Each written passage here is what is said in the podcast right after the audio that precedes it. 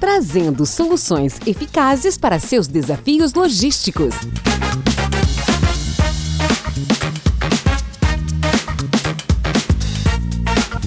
Olá, tudo bem? Bem-vindo, bem-vinda. Eu sou Paulo Bertaglia, host do iTrackcast, e nós estamos trazendo para o nosso podcast o experiente executivo Fernando Brantes, diretor de operações e supply chain da BRF Pet, anteriormente Affinity Pet Care, para conversar conosco sobre as preocupações do COO com relação à sustentabilidade no mercado pet. Fernando, o quão exigente é o mercado pet em relação à sustentabilidade?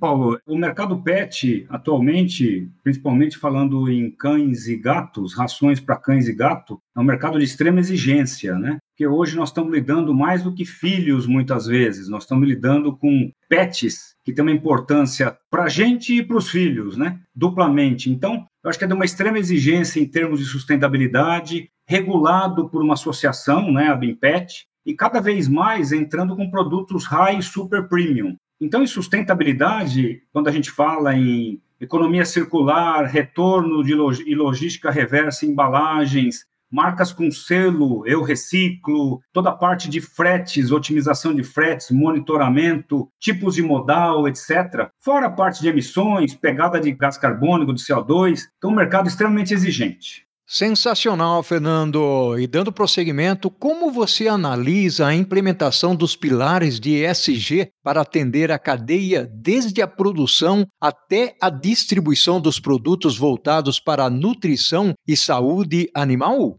falando ESG, né, a parte de meio ambiente, a parte social e de governança, cada vez mais as empresas estão se mobilizando para ter o seu certificado, vamos chamar assim. Eu acho que nós falamos sempre muito de sustentabilidade como meio ambiente somente, né? mas o sentido está muito mais global. Então, o que eu vejo hoje, em termos de meio ambiente, eu gosto do conceito de performance da empresa como um agente, como um alavancador da natureza, onde a gente fala de todos os controles que nós já falamos, também produtividade, economia de consumo de água, energia elétrica, dentre outros. E supply chain e operações é uma área extremamente vital em qualquer empresa, porque nós temos exatamente essa oportunidade né, de viver isso. A parte social, eu gosto do termo conviver. Nós vamos trabalhar bem em sintonia com colaboradores, fornecedores, clientes, comunidade, ou seja, com parceiros muito bons. Essa responsabilidade na cadeia estendida significa que nós temos que bater o bumbo, né? Nós temos que garantir que tudo isso ocorra. E dentro de uma governança, né, que é o G, que é muito importante, dentro da lei, da norma, em compliance, nos dias de hoje, tão falada compliance,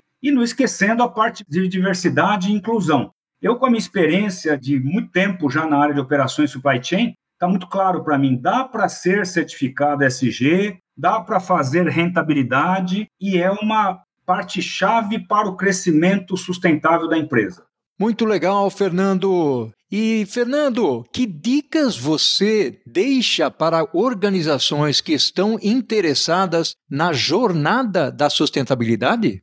Teria um montão de dicas, né? mas vou tentar resumir. Né? Basicamente, eu sinto que, primeiro, definir as suas prioridades. Né? Na BRF PET, nós temos uma, o plano 2030, né? que é muito importante, definindo quantitativamente as metas. Mas falando de uma forma geral, eu acho que é medir e acompanhar as pegadas de CO2, de gás carbônico, trabalhar fortemente na gestão de resíduos sólidos como fonte de renda. Você vai reciclar um big bag usado, você vai reciclar um pallet usado, garantir que tudo isso seja feito. Quando for expandir o reflorestamento onde possível, eu acho que acompanhamento de emissões gasosas, nós temos várias fábricas no centro de cidades, e trabalhar muito o tema odor, né, o tema ruído, produtividade máxima nos equipamentos. Não tem problema você ter equipamento mais velho, mas tem que ser performante. Um tema também não podemos esquecer: pessoas motivadas. A parte de homologação e exigência dos fornecedores em toda a cadeia, parceiros importantes, parceiros que façam, como nós temos a iTrack, que é um parceiro importantíssimo para a gente poder fazer todo o monitoramento dos fretes, otimizar os fretes, ver o que está acontecendo, né?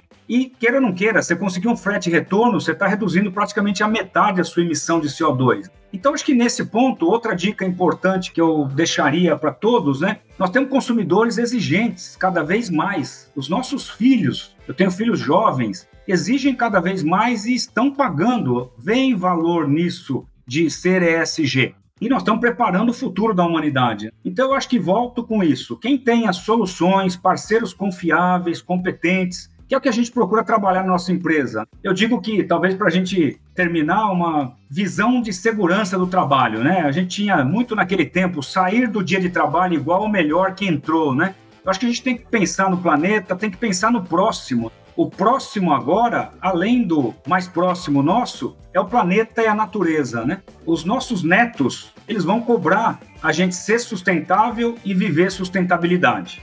Gratidão, Fernando. Fantástica contribuição. Conheça as soluções de compensação de carbono da iTrack Brasil no link fornecido em nosso podcast.